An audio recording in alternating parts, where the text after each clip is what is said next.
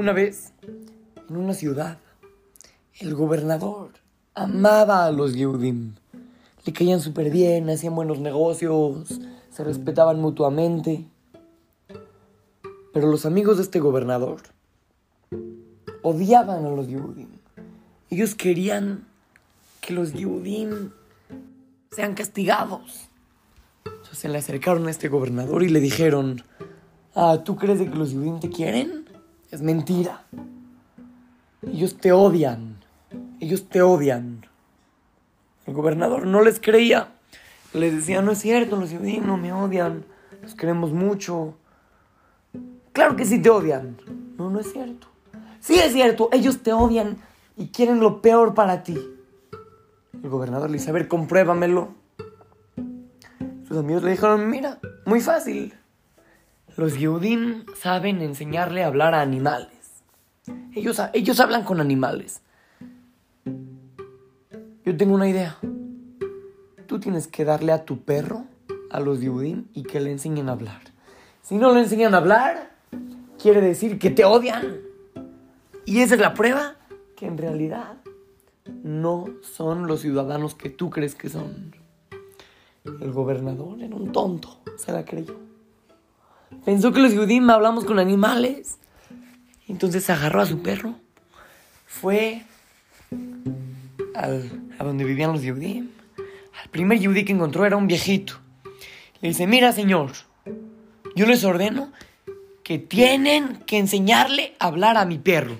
Y si no le enseñan a hablar a mi perro, quiere decir de que ustedes me odian, que no quieren hacer lo que yo les pido, ¿ok? Imagínense que de repente un día estás caminando en la calle y te dicen eso, te vuelves loco, te vuelves loco.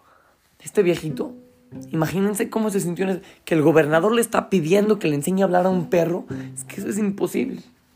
Entonces Diego le dijo, escuchen niños porque se, se le ocurrió una idea muy inteligente. Le dice, mire señor gobernador, la verdad es de que nosotros sí hablamos con animales. Yo sí le puedo enseñar a hablar a su perro. Pero obviamente no es de un día al otro.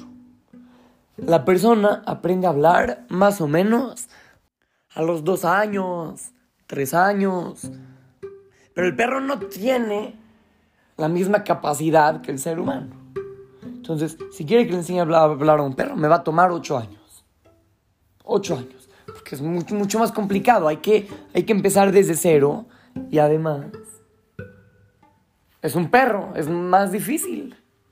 Está bien, el gobernador se fue contento y le dejó al perro. La gente que estaba alrededor no lo podía creer. Se le acercaron a este viejito, a este anciano, y le dijeron, a ver, señor, ¿cómo usted puede tomar tal responsabilidad? ¿Cómo puede ser que usted haya aceptado enseñar a hablar a un perro? Es como enseñarle a una lagartija a nadar. No existe. Es como enseñarle a una hormiga a meterse a la fogata. No, se puede. ¿Por qué, le ¿Por qué tomaste la responsabilidad de enseñarle al perro a hablar? Y este señor les contestó, miren, es verdad que es imposible que el perro hable. Pero claro, yo me lo voy a llevar a mi casa. Lo voy a dejar ahí. Y obviamente no le voy a tratar de enseñar nada. Pero de aquí a ocho años podemos estar tranquilos. Si yo le decía directo al gobernador, no, no le vamos a enseñar porque es imposible. El señor es un tonto. Él va a pensar de que en realidad lo odiamos. Y entonces nos va a empezar a poner castigos. Va, va a estar enojado con nosotros. Pero yo acepté. Y de aquí a ocho años podemos estar tranquilos. Podemos estar contentos. Podemos vivir en paz. De aquí a ocho años, ¿quién sabe lo que puede pasar? Puede ser que el gobernador se muera. Puede ser que cambien de gobernador. Puede ser de que llegue una, una, un meteorito, reviente toda la ciudad y salgamos volando y caigamos en otro país y ya no va a haber nadie que nos ordene. No sabemos. En ocho años, mil cosas que pueden pasar. Entonces, lo mejor es ahorita. Acepté. Y ya después vemos. Ocho años tranquilos. ¿Qué creen, niños? No pasaron ni siquiera tres semanas. se le acerca el gobernador al viejito y le dice: Y bueno, ¿cómo vas? El viejito le dice, no, no, ahí vamos. Apenas estamos empezando con las sílabas. Sí, estoy enseñando A. Le voy enseñando. Le voy enseñando yo poco a poco. El gobernador, no, ya sabes qué. Dame a mi perro de regreso.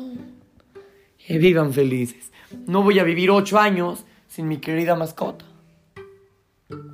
Y ya se fue. Los Yudim vivieron felices y tranquilos. Niños, un mensaje muy importante. Una lección muy grande. Tenemos que saber siempre que de todos los aparentes problemas, porque nada en la vida es un problema, tenemos que saber que todo lo que hace Hashem es para bien, pero todos los aparentes problemas tienen soluciones efectivas e ingeniosas. Pero tenemos que nosotros poner a usarnos en nuestra imaginación. Cuando nos pasa algún inconveniente, ¿qué es lo mejor que podemos hacer? A lo mejor hay soluciones padrísimas, súper buenas, efectivas, que van a ayudar todo, que con imaginación se va a lograr. De repente hay un problema y ya empezamos a preocuparnos, a ponernos tristes, empezar a, a tener miedo de lo que puede llegar a pasar. Empezamos a poder sentir incluso depresión, o algunas personas empiezan a, gritar y a enojarse. Tenemos que saber que para todo aparente problema, todo aparente problema, porque sabemos que todo lo que hace Hashem es para bien, pero todo aparente problema tiene muchas, muchas soluciones. Hay que ponernos a pensar y Hashem nos va a ayudar. Así es que lo saluda su querido amigo Shimon Romano para Torah Kids, Talmud Torah, Monte Sinaí.